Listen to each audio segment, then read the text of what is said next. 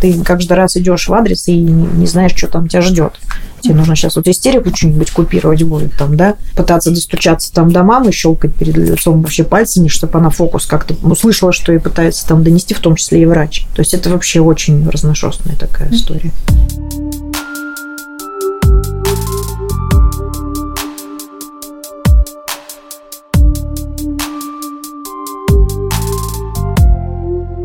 Всем привет! Вы слушаете подкаст «Эксперт Плюс» фонда «Гуманитарные действия».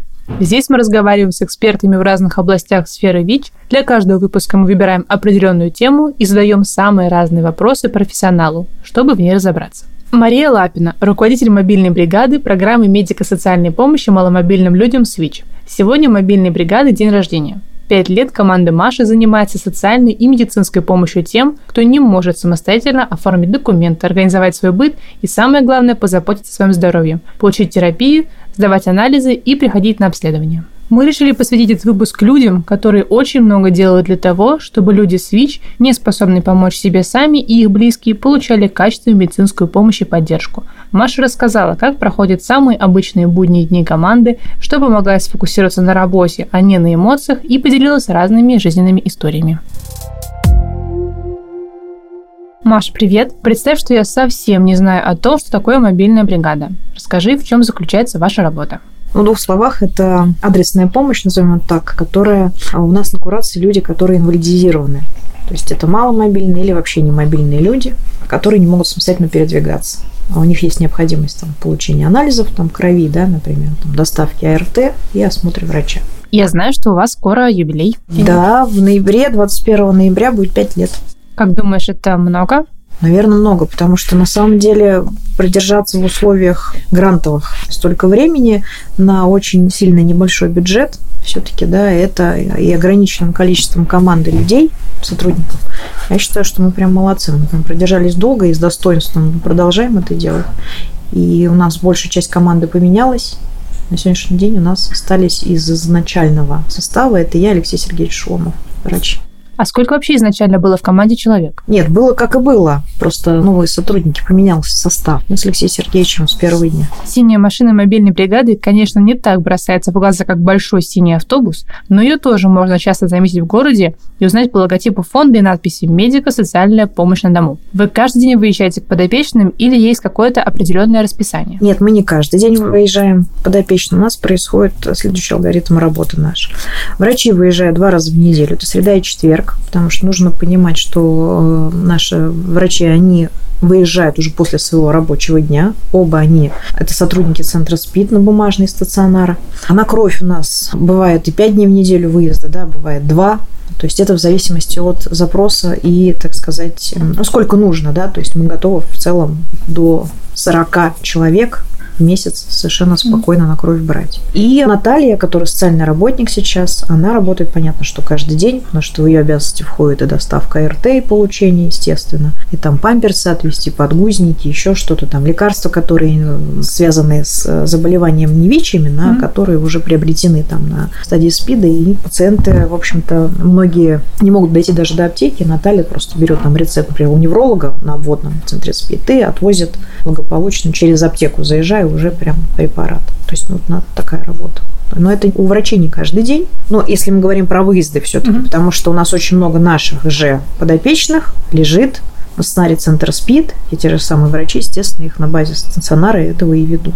Какую помощь можно получить? Получить можно следующую помощь. Доставка РТ, как я уже сказала, да, то есть э, через доверенность социальный работник может получить в центре СПИД и привести АРТ на дом, забор крови на дому, психологическая помощь. У нас есть психолог в команде, естественно. Она может как очно, так и онлайн проводить консультации. Ну, осмотр врача, помощь госпитализации, стационар-центр СПИД, какую-нибудь реабилитацию. Ну, то есть в любой медицинский или социальный объект мы можем помочь, так сказать, сопроводить. Или вообще это делает соцработник, если есть, э, оформить пенсию, например, там льготы какие-то, да, по доверенности сотрудник, социальный работник, он идет, просто это делает один. Что еще? Еще? Ну, у нас даже были варианты, когда мы с волонтерами там и квартиру разгребали, да, то есть это такое. Ну, из таких конкретных базовых, совсем уже устоявшихся из наших услуг, доставка РТ, забор крови, осмотр врача на дому, помощь транспортировки, в том числе лежачих пациентов, потому что у нас есть э, договор с 21 веком, это перевозка лежачих, и психологическая помощь, очная или онлайн. Можешь рассказать о каждом члене команды и его функциях? Врачи у нас оба заведующие. Это Евгения Михайловна Базюк. Она сейчас у нас э, заведующая отделением паллиативной медицины Центра стационара Центра СПИД. Алексей Сергеевич тоже у нас заведующий уже второй год приемным отделением того же стационара центра СПИД. Он вообще у нас э, кандидат наук.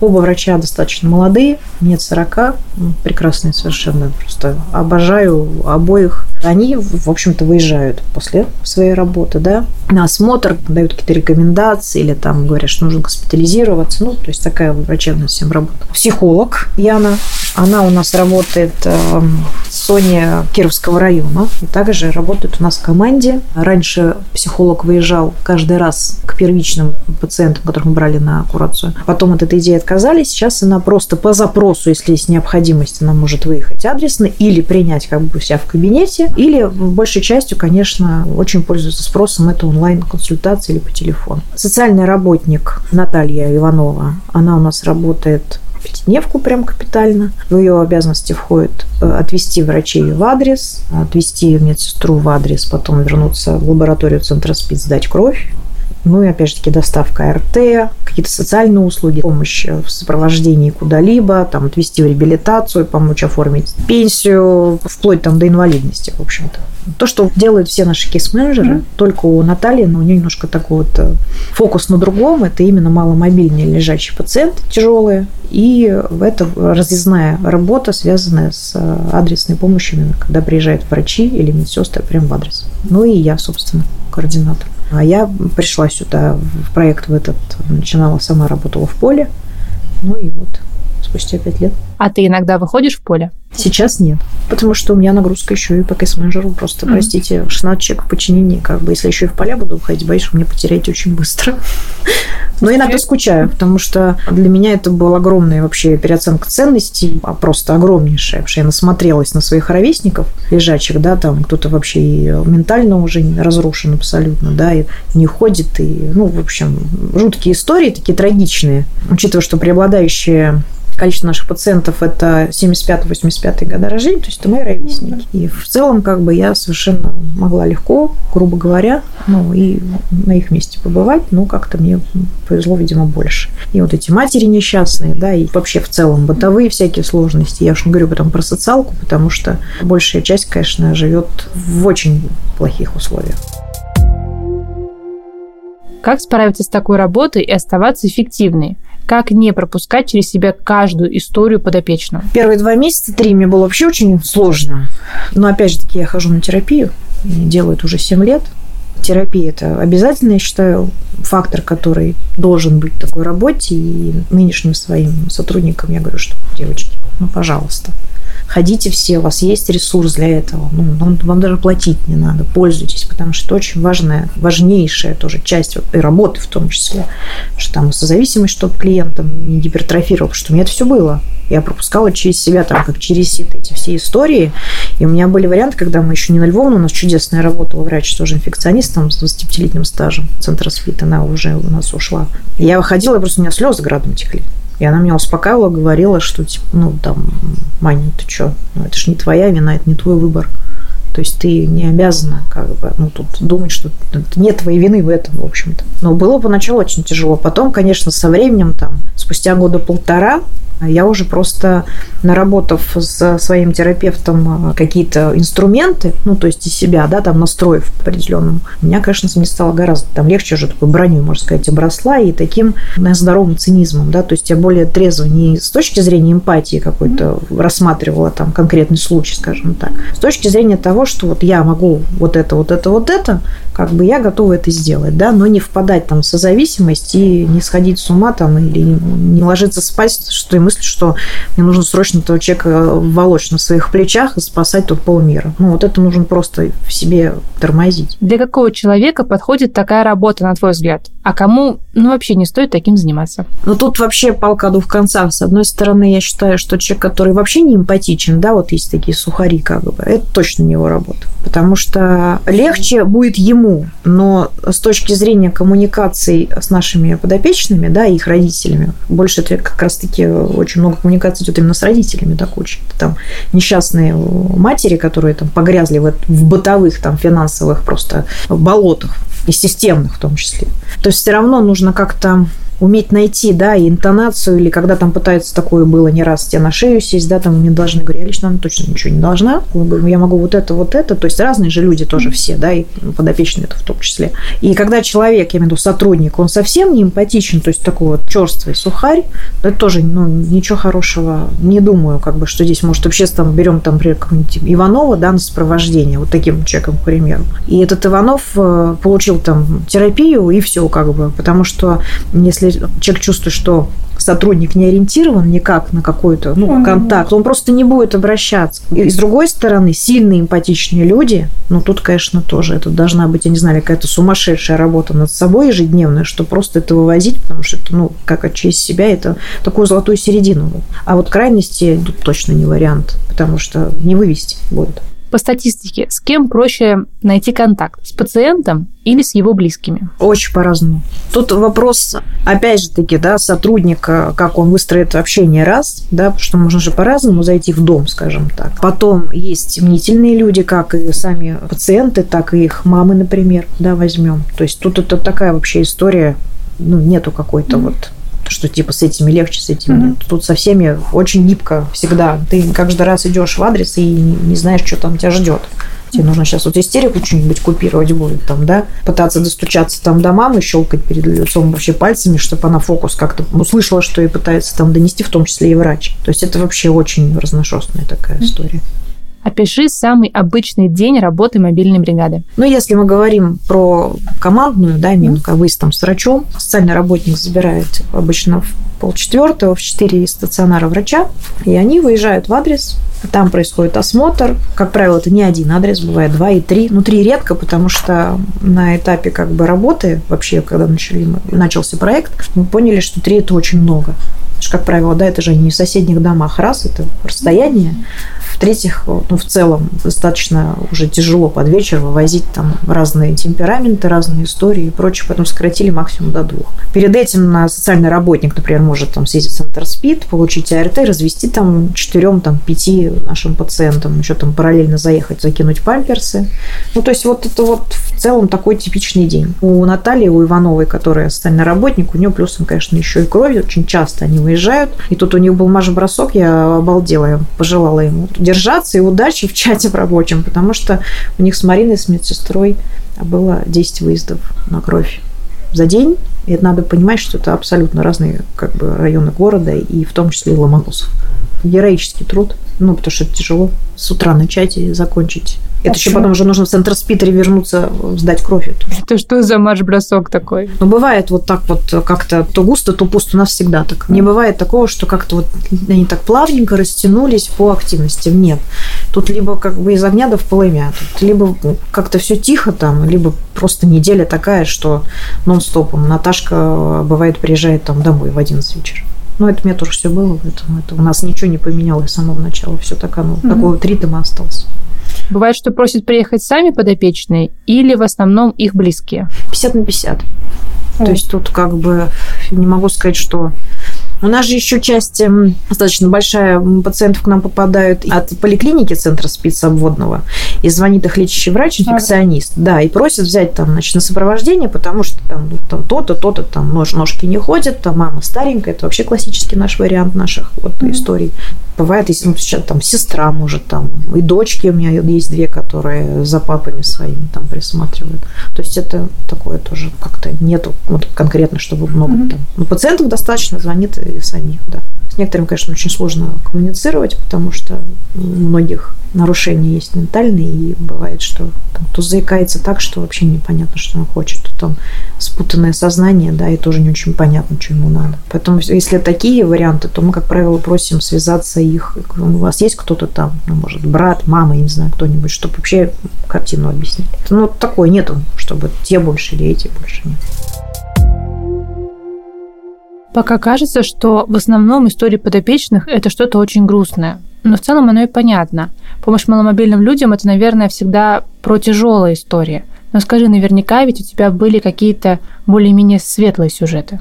Есть. Я могу сказать, что это, кстати, один из факторов, который мне помогал справляться, в общем-то, с моим выгоранием, когда я была погружена в полевую работу. И у меня за первый год работы, вот, ну, год подходил рабочий, грубо говоря, у меня было под 80 человек, а я одна. И у меня, конечно, уже посвистывало, но я работала там по 14-15 часов, у меня бывали такие недели. И у нас один из наших, я на всех конференциях каких-то там, когда меня приглашают как спикер на какие-то встречи, я всегда рассказываю эту историю, но она не одна, такая счастливая. Это у нас есть, которого мы взяли один из первых. Он, по-моему, у нас то ли в начале декабря, то ли прям в конце ноября. Вот на самом первом этапе проекта. Приезжаем на Суворовский, там трехкомнатная квартира, одна из комнат просто завалена мусором. И сидит, значит, молодой человек, ему было 25 э, лет, весит ему 26 килограмм. Ножки, ручки просто как вот веточки стоят вдоль, значит, кровати, он в креслице, вдоль кровати стоят пятилитровые канистры с мочой, потому что в туалет ходить, у нее еще врожденная остеопороз до кучи. Очень тяжело, то есть, простите, там по другим делам он как-то ковылялся там на костылях там и всяких приблудах, а писать просто, ну, потому что очень тяжело. Он одинокий парень, мама умерла, бабушка умерла. Мама, умирая, переписала значит, эту квартиру на его родного дядю. Но, значит, в этом завещании было написано, что с пожизненным проживанием он должен там что вот. Инвалидности у него еще не было, то есть он ничего не получал, ни пенсии, ни пособий, ничего. А таблетки он принимал только благодаря тому, что у него друг детства, который ему привозил, ездил в центр СПИД с доверенностью, привозил ему эти таблетки. И какую-то хоть еду вообще ему приносил. И он за него-то схватили, потому что парень голодал. Ну, то есть это ну, натурально, он просто человек голодал. Но таблеточки принимал всегда по часам. И мы с Ниной Львовной как раз выезжали, то еще Света Гаврилова была у нас психолог в команде, вот мы втроем приехали, мы его подхватили, быстренько определили его на бумажный в стационар, чтобы он, в общем-то, ему там спецпитание назначили, все понаблюдать. Параллельно я ему, значит, сделала все для того, чтобы он начал получать пенсию по инвалидности. А не получал ее, потому что это заявительный характер, у него там полтора года уже эта инвалидность стоит, но человек никакой не принес его бумажки никуда, и он не получал. В итоге он потом получил какие-то сумасшедшие для него деньги, ну, потому что это было зависит за все полтора года выплата была. И сейчас вообще все хорошо, то есть, ну, относительно того, что было. Пока он лежал на бумажной, я написала посты на Фейсбуке и на ВКонтакте про его историю. Мало того, что накидали денег, вот за сутки там еще 30 тысяч прилетело на него с разных городов там ну, вообще. И потом следующий был пост про то, что я очень ищу волонтеров, которые помогли бы мне разгрести эти аудиовые конюшни, потому что там был просто ад в этой квартире. Там просто ад. И Олеся Борисовна, кстати, Шагин, наша прекрасная коллега, она вот вместе со мной тут тоже ездила, ребята там подключились, один мальчишка с Выборга аж приехал, и мы за день, это суббота была, я как помню, выходной день, значит, там все намыли, разгребли, ну, максимально Потом было вызвано газель, чтобы вывести мусор, потому что его там столько, что как бы ну, на помойку не наносишься. Вот, и вернулся он уже в максимально чистое свое жилье, с чистым постельным бельем, вообще с постельным бельем, потому что там не было даже его. И ну как-то вот там одежки какой-то мы собирали, оплатили там долги по коммунальным платежам, за свет у него была задолженность. Ну и все, он начал там пенсию получать, вес он набрал. Через полтора года, как он к нам попал, он уже поехал у меня в Карелию, мне звонит и говорит, Маш, знаешь, куда я еду? Я говорю, ну-ка расскажи мне. Я еду в Карелию отдыхать к другу. Я говорю, прекрасно. Парень без палочки уже поехал. А было это просто, ну, казалось, что он завтра просто нас покинет всех. А потом сейчас он там под 40 килограмм, значит, набрал в прошлом году, вот осенью, он сделал все зубы, Ну, в общем, как-то у парня там. Есть у нас тоже еще прекрасная история. К нам попал, мы его ставили даже на учет, попал товарищ, позвонила его жена.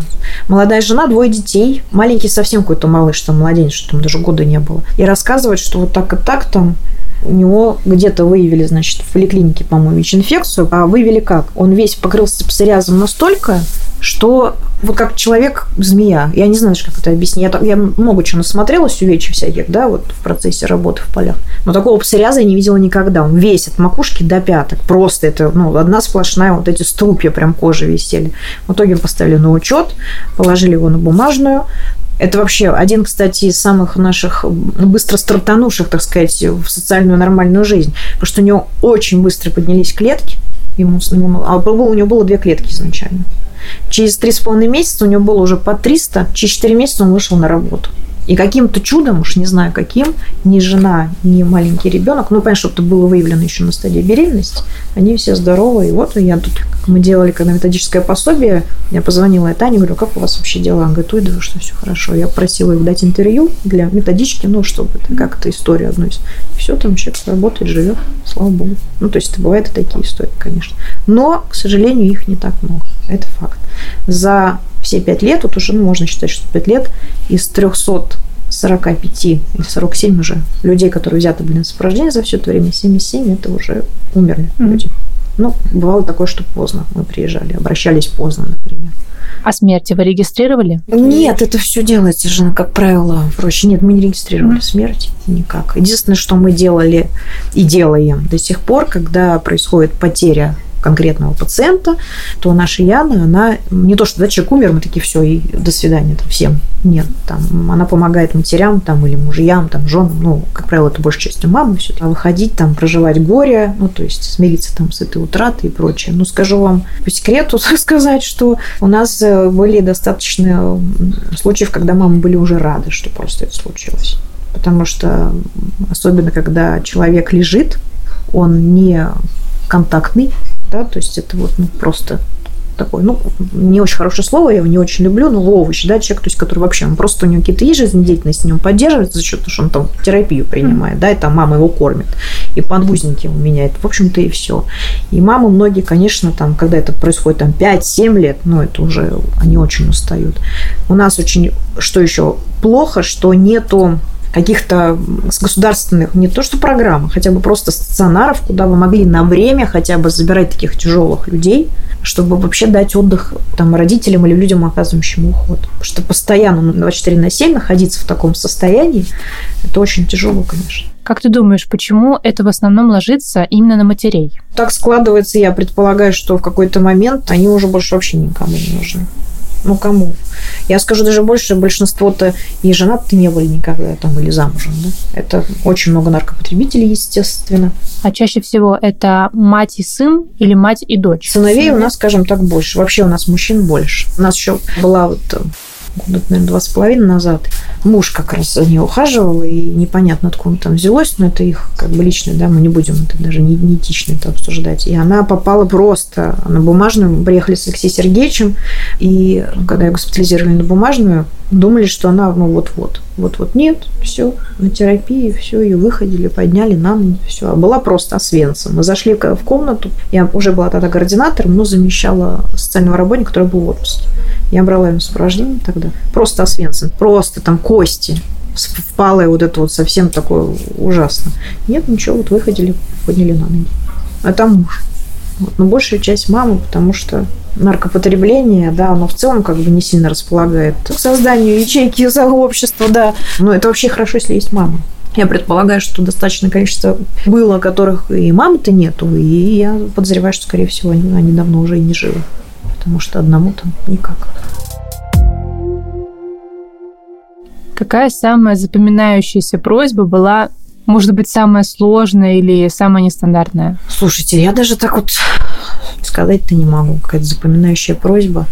Нет, я помню, были какие-то безумные там из, из серии просьбы, когда человек не очень понимал, хотя каждый раз мы объясняем, что мы не государственные социальные работники, да, у нас несколько другие даже, ну, порядок услуг-то другой. Мы могли бы ко мне приехать в субботу помыть пол, натурально. Конечно, я обычно на выходных езжу мыть полы.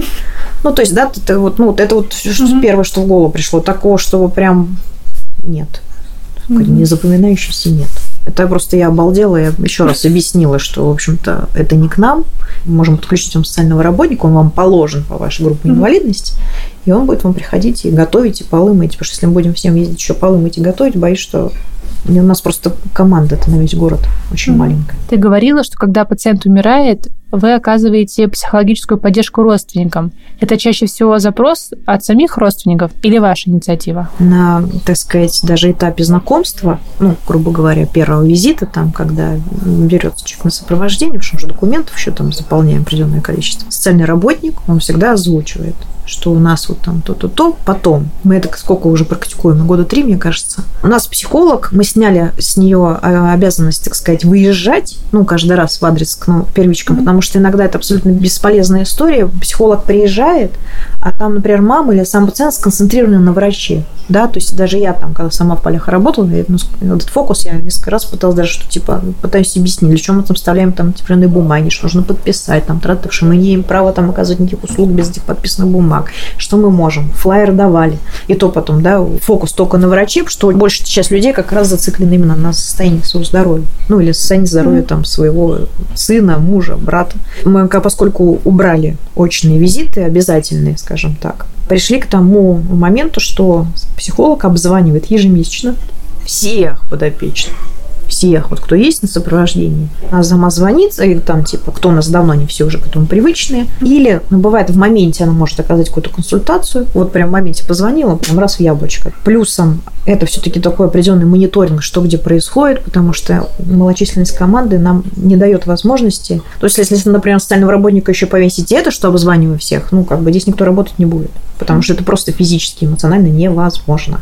Это вот ну, обзванивает Яна чат рабочий скидывают какие-то моменты, что там, там у Иванова вот этот запрос, там у Петрова там то-то, да, то есть это очень удобно с точки зрения вообще вот понимания картины. Ну и плюс э, это бывает, что в моменте оказания психологических услуг. Мы с тобой обсуждали, что команда маленькая, и иногда рабочий день очень растягивается.